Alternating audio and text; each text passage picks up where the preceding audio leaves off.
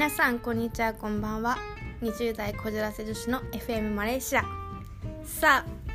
えー、今回が第1エピソードになります、えー、今回はですねなんとなんとなんと1回目からこじらせてます。えー、ちょっと恋愛系のお話ですね今回は。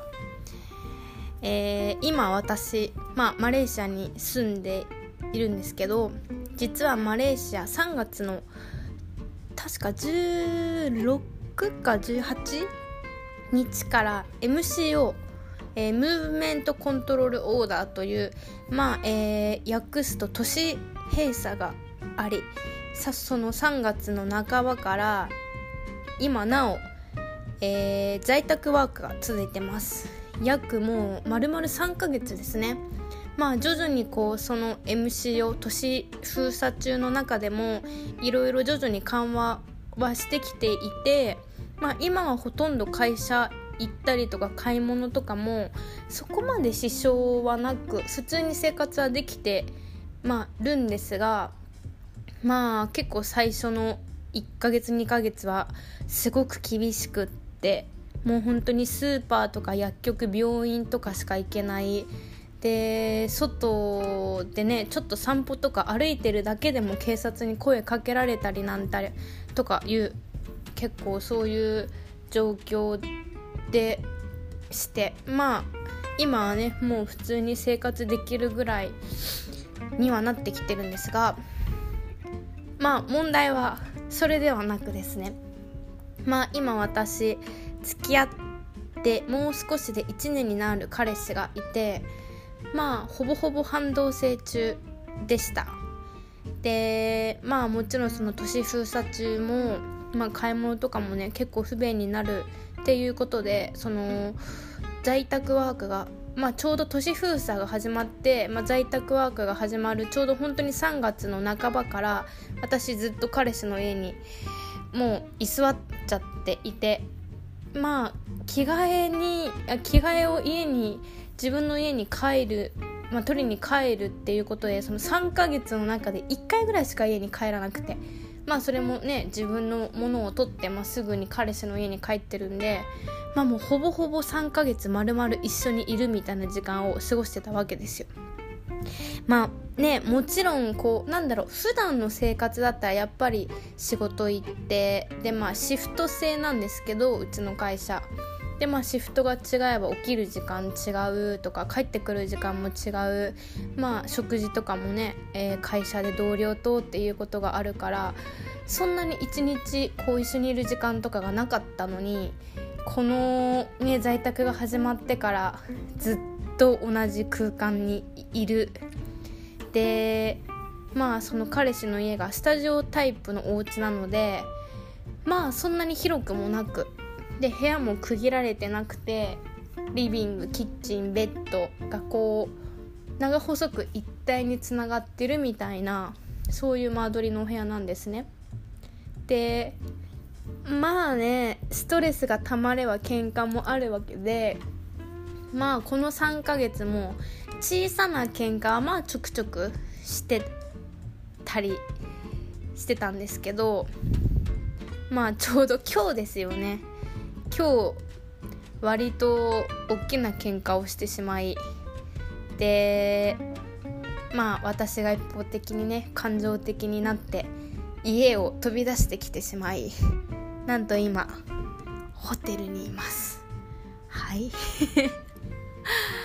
ホテルに一人でまあ家出してきました。うーんなかなかこじらせてますね。まあどうなんだろう。なんかこうね他のカップルの人とかまあいろいろなんか皆さんの意見とかもまあ聞きたいけどでも喧嘩とかね彼氏彼女としてまあね家出したことあるとかってどんぐらいいるんだろう。なんかまあね割とまだ私の年だと付き合ってても同棲はしてませんとかまあねそこまで本格的に一緒に住んでるような友達がいないのでこうね同棲中のこの恋人との恋人と喧嘩した時の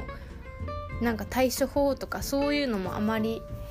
こう、ね、同じ状況として聞くことはないのでいろいろなんか気になるところではあるんですけど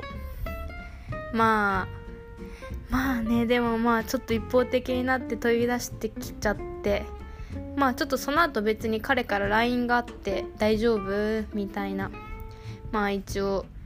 まあ返信は返信はしてしてやったけどでもなんかね大丈夫っていうか謝謝ればって思う。うーん。なんかねこうやっぱ男女の関係って難しいよなってなんか改めて思いましたね。うん。まあ別に喧嘩の内容とかもまあそんなた、まあ、大したことないっていうかまあなんかまあずっとねもう在宅ワークになってからお家にいることが本当に多くて。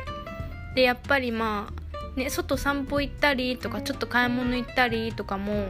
まあ、できるっちゃできるんですけどもう3ヶ月この家にずっといるっていう生活に慣れちゃったせいかなんかちょっと外出る、まあ、体力が落ちたのもあるのかな。なんか外出るのもちょっとなんか面倒くさくてとか。でなんかやっぱり運動とかもすごい